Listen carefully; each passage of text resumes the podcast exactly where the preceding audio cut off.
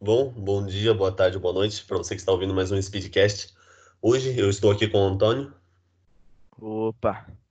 E nós iremos falar um pouco sobre lixo, reciclagem, tudo relacionado a esse assunto. E para me ajudar e ajudar o Antônio também a abordar um pouco sobre esse assunto, eu trouxe aqui o Eduardo. Opa, tudo bem? A Camille de Oliveira. Olá. E o Matheus Inícios. Oi, oi. Bom, é, nós iremos falar um pouco sobre as pessoas que catam lixo, sobre a arte feita com lixo, sobre o lixo em si. E para dar início ao nosso assunto, eu irei ler um pouco um trecho de um, de um texto que eu achei sobre Vicky Muniz, para situar a gente mais nesse assunto. Bom, o artista contemporâneo Vicky Muniz criou esta obra de arte integrante feita de lixo e resíduos para retratar uma catadora do Jardim Gramacho, o maior aterro a céu aberto do mundo, nos arredores da cidade do Rio de Janeiro.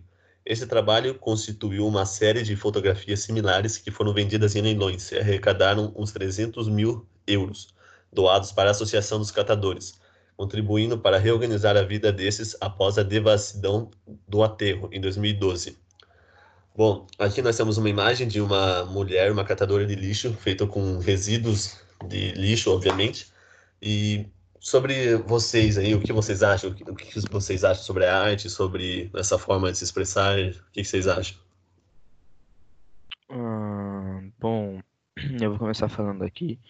É, em geral, sobre a arte de catar lixo em geral, é, pode ser bem, muito bem aproveitada. Não é muito comum, mas é uma arte bem bonita você pegar os seus restos, vamos dizer assim, que pode ser luxo para alguma pessoa, mas seus restos e transformá-la em, por exemplo, como já tem montagens, uma Mona Lisa. É. E o que você acha, Edu? Bom, na minha opinião, quando alguém pega algo que muitos consideram como descartável e que acham que não tem nenhum valor, transformam em alguma coisa super admirável, eu acho isso muito legal. Além disso, tem a questão ambiental, porque é, quando um artista faz alguma coisa desse tipo, está incentivando corporações e as outras pessoas a realizarem isso também. É, fora eu o trabalho que... que... eles têm para fazer, né? Uhum. Eu acho que a importância disso também é mostrar quanto esses materiais já foram importantes algum dia. Ah, sim. sim, mas independentemente da, da, da, da, qualidade e da quantidade e também do tempo que esse material tá ali, ele sempre vai servir para alguma coisa. Ele nunca vai ser somente um lixo, como muitas pessoas falam. É, fora que também eles devem ter um trabalho de organizar os materiais, são, é, tipo, deve demorar muito para fazer uma obra dessa.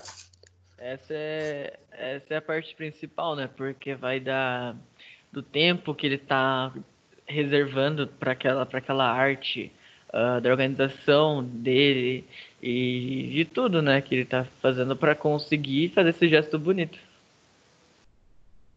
Sim. E Sim. deu para ver que, tipo, existem muitos artistas que fazem isso não só pela arte, mas também como uma forma de criticar a nossa vivência, né? É, sim, sim. Mas o principal foco dos artistas em fazer, em retratar esse tipo de coisa é, demasiado, fazer uma crítica a um certo público ou a uma certa coisa. Na maioria das vezes é para as pessoas e para o governo. Essa crítica. Sim, e geralmente está relacionado ao consumo exagerado, também da extração de, de matéria-prima Sim. Além do, do próprio desperdício, né? Desse material. É. Sim. Mas, para você, Matheus, quais são as semelhanças das imagens que nós estamos vendo aqui? De um labirinto de lixo, de uma mulher que está feita, desenhada de lixo e de uma obra de arte feita com vários materiais diferentes. Então, é, cada. Pra mim, tipo assim, no meu é, modo de vista, né, perspectiva, né, a cada um tem uma importância diferente, né? Cada um tem um objetivo, até mesmo um valor diferente de cada proposta que está sendo é, exposta aí. Então, tem diferentes materiais, tem várias uhum. coisas.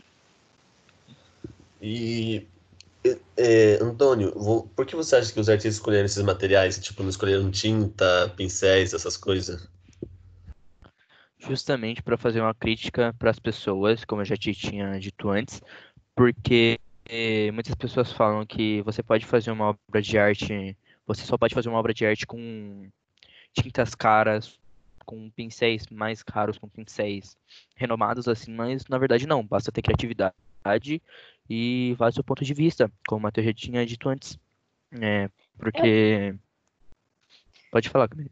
E Posso adicionar também que essas imagens acabam levan- é, levantando questionamentos sobre a quantidade de resíduos que a nossa sociedade produz.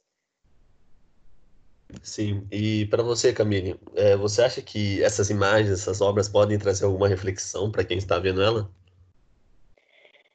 Eu acho que é importante também, né? Porque as pessoas acabam vendo que é, os mesmos materiais que foram resgatados na rua, assim, nas praias, podem virar uma coisa bonita e também faz eles é, refletirem sobre o quanto que foi desperdiçado ou gasto na questão do Ah. consumo também.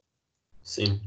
E eu acho que, tipo, esses materiais, eles, tipo, eles, é, essas obras de arte fazem muito sentido porque a gente tem muito contato com eles. Tipo, a gente produz e consome materiais toda hora, produz lixo. E essa atitude deles é, tipo, uma atitude muito boa porque eles estão ensinando a reciclar e mostrando a parte boa disso. Mas, no mais é isso. Muito obrigado a você é que isso. assistiu.